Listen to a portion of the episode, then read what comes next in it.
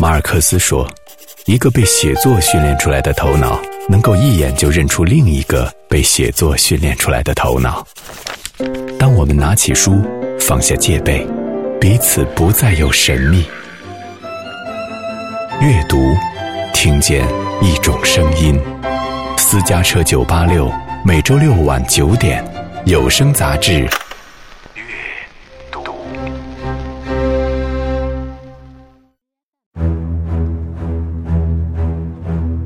幅藏匿于阁楼的惊世画作，夜半铃声，古庙洞穴，不请自来的骑士团长。阅读：村上春树，刺杀骑士团长。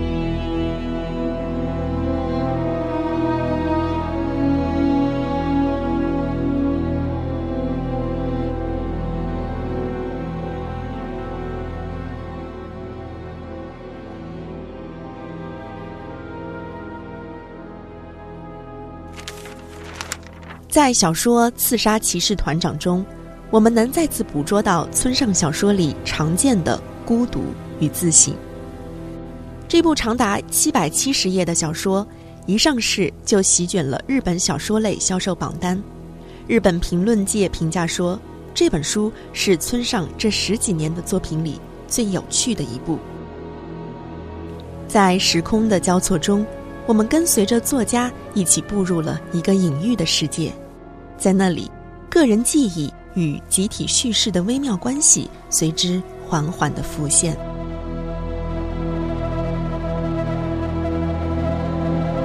读这本《刺杀骑士团长》，有一种过去的村上小说纷然而至的感觉。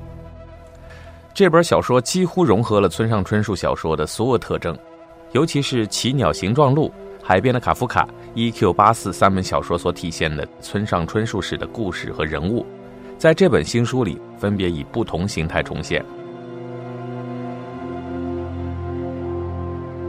村上春树说：“就在某一天，刺杀骑士团长这个词组突然出现在了他的脑海中。我想到，我必须要写一部以刺杀骑士团长为书名的小说。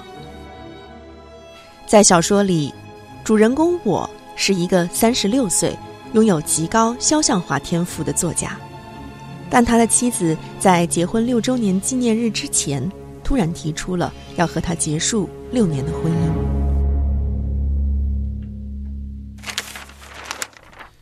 那是三月至第二年年初，我与妻子处于正式离婚前的分居状态。大学同学羽田正彦把他家的一套位于小田园郊外山中的房子借给我居住，房子是他父亲。日本著名画家羽田巨彦曾经居住并兼做画师的地方。夫人去世后的十来年里，羽田巨彦始终一个人在那里悠然度日，直到前不久得了认知障碍症，住进伊豆高原一家高级护理机构。房子空了已经好几个月，我便以看家的形式住了进去。住进这幢房子，首先让我费解的是，房子任何地方都找不到可以称之为画的东西。不仅墙上没挂，储藏室、壁橱里也是一件找不到。墙壁是光秃秃的，完全没有钉子的痕迹。有一次我打电话给郑燕，顺便说出了我这个疑惑。郑燕说，他的父亲不喜欢把自己的作品留在手里，一旦画完就让画商出售，不满意的作品就在院子里烧掉。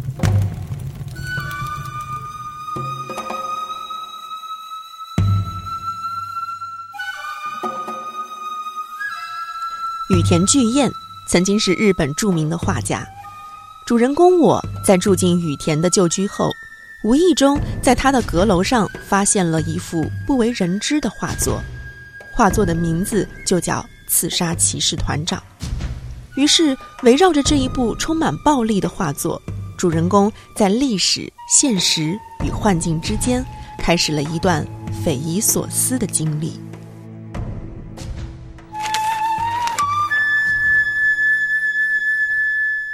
我发现那幅题为《刺杀骑士团长》的画完全出于偶然。夜里经常从卧室房顶阁楼传来很小的沙沙声，这声音既不同于老鼠之类的啮齿类动物行走的声音，又不同于蛇的爬行声。虽然也没有吵到夜不能寐的程度，但房子里有莫名其妙的东西，总让我感觉放心不下，担心是什么对房子有害的东西。我四处查看，最后发现客卧里面的立柜上方天花板有个通往阁楼的入口。从储藏室拿来牵制梯子和手电筒，推开入口盖，爬了上去。在阁楼上，我看见一只灰色的小猫头鹰悄悄躲在梁上的暗处，正在闭目睡觉。它应该是从朝北的通风口进来的。盖在通风口上的铁丝网破了一个足够它进出的洞，就是它弄出了沙沙声。我关掉手电筒，静静观察这只美丽的生物。过了一会儿，就在我准备返回楼下的时候，发现阁楼入口旁有一个大包裹，一眼就能看出那是一幅包好的画，用褐色牛皮纸包得严严实实，还缠了几条细线。我小心地拿起包裹，分量不重，包装纸上积着薄薄一层灰，估计很久以前偷偷放在这里的。细绳上用铁丝牢牢固定着一枚标牌，上面用蓝色圆珠笔写着“刺杀骑士团长”，字体一丝不苟，大概是画的标题。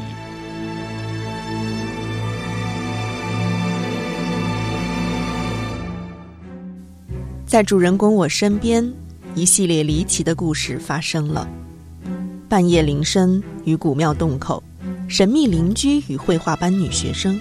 骑士团长与一位长面人，现实与隐喻的世界，村上春树试图用这些不可思议的事情和意象，在表面世界敲出裂痕，探寻表层之下掩埋和隐藏的本质与真相，将读者一步步地引入了奇妙之境。在小说里，村上春树一边挖掘着自我内在的黑暗。同时，也描绘社会巨大的暴力与邪恶。他用扎实的思考与后劲十足的比例，完成了对于历史记忆的复苏。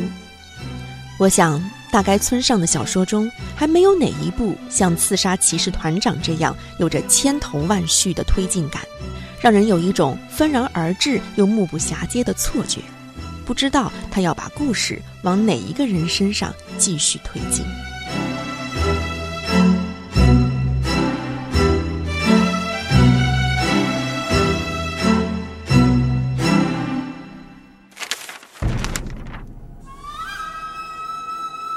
画面充满暴力，几乎令人屏气怜惜。据我所知，羽田巨彦的作品描绘的大多是平和安逸的画面，从未涉及过如此狂暴的题材。这幅画里流淌着大量的鲜血，相当逼真。一老一少两个男子手握沉甸甸的古代长剑，看上去正在进行个人之间的决斗。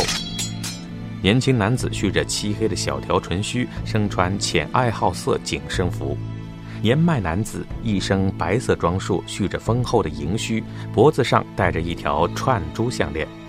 年轻男子把剑深深地刺入年迈男子的胸口，年迈男子的剑从手中滑落，但尚未完全落地，血从他的胸口喷涌而出，染红了他的白色装束。他的嘴痛得扭歪着，眼睛睁得大大的。万念俱灰地瞪视着虚空，他知道自己失败了，但真正的疼痛尚未到来。年轻男子的眼神极为冷酷，目不转睛地直视着对方，眼里没有悔意，没有困惑和怯懦，也没有兴奋，同人里是那般冷静，眼睛里只有迫在眉睫的一个人的死，以及自己确切无疑的胜利。四溅的血不过是证明罢了。并未给他带来任何感情。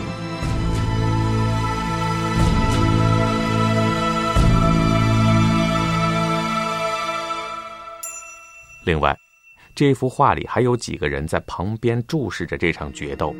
一个是年轻女子，身穿雪白的高级服装，头发向上梳起，戴着大大的发饰。她的一只手放在嘴前，嘴微微张开，美丽的眼睛睁得大大的。看上去似乎正在屏息敛气，即将大放悲声。还有一个男子，服装不那么气派，黑乎乎的，事物也少，脚上穿着简单的草鞋，好像是一个仆人，但又不知道是谁的仆人。他没有带剑，只是在腰部别了一把短刀样的东西。矮个头，敦敦实实，下巴蓄着浅淡的胡须，左手像事务员拿文件似的拿着一本类似账簿的东西，而右手像是要抓取什么似的伸在空中。和年轻女子一样，她的脸上也不容怀疑地浮现出惊恐的表情。还有一个奇妙的目击者，那是一个男子，好像正文下面的注脚似的，位于画面的左下方。地面上有一个正方形的木头封盖，男子把它顶开一半，从里面伸出脖子。封盖让我想起这座房子里通往阁楼的入口盖，形状和大小也一模一样。男子在那里观察地面上的人。飞鸟时代的地面开了一个洞穴，还装有盖子，这是一件讲不通的事情。而且从里面探出脑袋的男子的模样也十分奇怪。他长着歪茄子般异常细长的脸，满脸黑胡子，头发长长的、乱蓬蓬的，看上去像极了流浪汉，或者远离城市的隐居者，也有点像呆子。但他的目光敏锐的足以令人吃惊，甚至可以从中感受类似洞察力的东西。这给了主人公我一个大大的疑问。因为羽田巨彦一生所画的全部画作都是和平美好的画面，他从不涉及暴力，唯独只有这一幅他藏在家中的这幅最完美的画作《刺杀骑士团长》，却是一幅充满暴力的作品，这是为什么？一九三八年留学维也纳的雨田巨彦经历了什么？又为什么要画这样的一幅画？他想传达什么？带着对这些问题的困惑，村上春树一路通过主人公我，找到了1938年德国入侵维也纳的历史，找到了1937年的南京大屠杀。关于南京大屠杀的表述，在村上二十多年前的小说《奇鸟形状录》中也曾经出现过。从《奇鸟形状录》到《巡洋冒险记》，这些作品中涉及到的侵华战争。其实就展现了村上春树对于战争的反思。暴力还有恶，也一直是村上春树最重要的书写主题之一。他不遗余力地探索暴力的源头、暴力呈现的方式和深藏在战后一代日本人心中的暴力痕迹。描写暴力一直以来都是村上春树呼唤和平的方式。他说：“我们必须了解暴力，才能得到和平。”《刺杀骑士团长》这部小说，村上春树也借着羽田两兄弟的命运，在暗示日本人有意无意的在忘记历史，在掩饰、隐藏和忘却自己曾经犯下的暴力罪行。经历了德国纳粹的羽田巨彦和经历了南京大屠杀的羽田纪彦，他们两人都以不同的方式保持了对当年暴力事件的沉默。在小说中。羽田巨彦患上了认知障碍症，而羽田纪彦从中国战场回国后就割腕自杀。是的，就是世间所说的南京大屠杀。日本在激战之后占领南京城，并在那里杀害了很多人，既有交战中的杀人，也有战斗结束之后的杀戮。日军无暇管理俘虏，杀害了大部分投降的士兵和平民。除了战争伤亡和日军的残酷行径外，小说还从邻居介绍的画家两兄弟的经历以及我的思考中透露出对战争和屠杀的反省。村上春树说：“其实我很清楚，我必须要和某种东西做斗争。人如果不斗争，就无法生存下去；不这样做，就会被别人利用而走向终结。”在小说的写作过程中，村上春树自然袒露着与恶做斗争的决心。他确实有意识的在描写恶，去触摸人性之恶。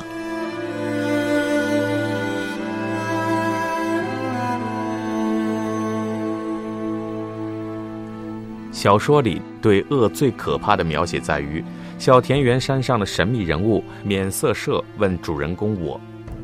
在他一个人待在无意中发现的黑暗洞穴里的那一个小时里，我有没有想过，哪怕只是一闪而过的一个念头，要永远不去解救他，任他就在那里死去？我惊异于这个问题，因为真的从来没想过。但是，免色社相当坦白地说，如果反过来，我在洞穴之中，他可能会有这样的念头，任由我就被困在那里。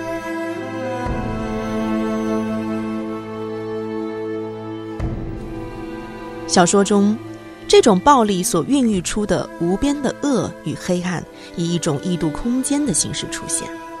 为了得到自我救赎，主人公我必须要克服幽闭恐惧症，而潜入这样的意识暗洞。而这个所谓的暗洞，才是最令人恐惧的部分，也是村上在书写中最希望能呈现的思考。在村上春树的笔下。写小说就是不断的潜入自我内部，潜入意识洞穴的底部，去探寻寻常生活与暴力事件所揭晓的人心。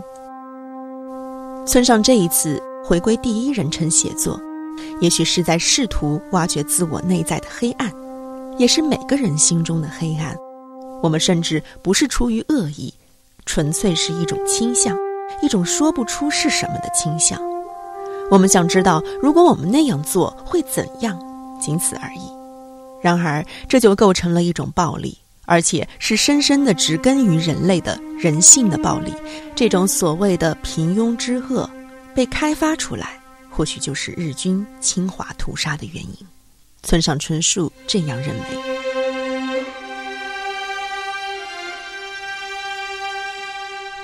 在刺杀骑士团长中。村上笔下被强迫参与了日军大屠杀的羽田正彦回国后选择了自杀。你很难说这不是人性的胜利。羽田两兄弟，他们某种意义上都是家庙说的反抗者。羽田巨彦参与了刺杀纳粹高官的秘密计划，虽然失败，但是终身抱憾，临死前极其痛苦，直到看到骑士团长被刺杀在眼前的景象，才能平静地离开人世。而参与到南京大屠杀的羽田正彦，则以自杀来表明自己的存在和反抗。要不要自杀，这是唯一的哲学问题。羽田正彦至少给出了一个答案。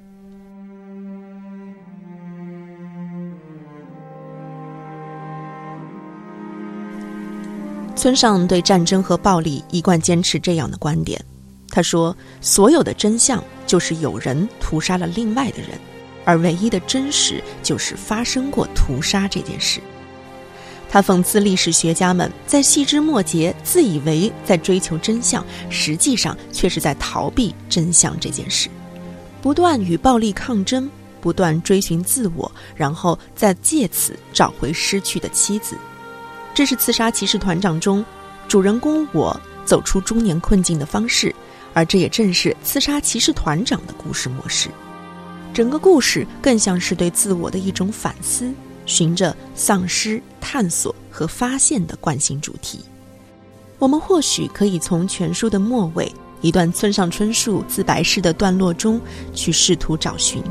他说：“我拥有相信的力量，无论被丢进多么狭窄而黑暗的场所，无论置身于多么荒凉的旷野，我都能坦率地相信，会有引导我。”前往什么地方的东西？在一次采访中，村上说：“长篇小说基本上就是一场等待，等待了两年，然后开始动笔，然后再花费一到两年的时间完成作品。所以，比起创作的时间，等待的时间似乎更加漫长，感觉就像冲浪者在海滨等待波涛的来临一样。”所以，对村上春树而言，刺杀骑士团长也像是一场等待。记得村上春树在《我的职业是小说家》里谈到过：“我是经历过六十年代末所谓叛逆时代的一代人，不愿被体制收编的意识还是十分强烈的。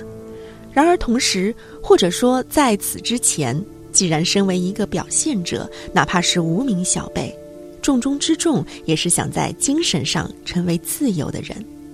这股精神气质是村上再三致意的，而体现在村上小说的氛围中，便是那一位备受打击的画家说的沉静的痛感。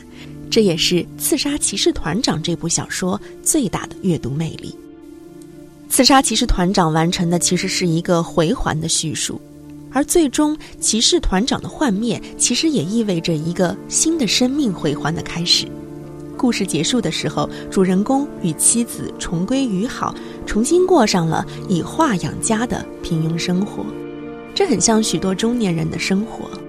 我们似乎就在一个一个的故事当中阅读我们生活的故事，不是吗？其实读村上的小说也有同样的感觉。好，感谢收听本期阅读，下周见。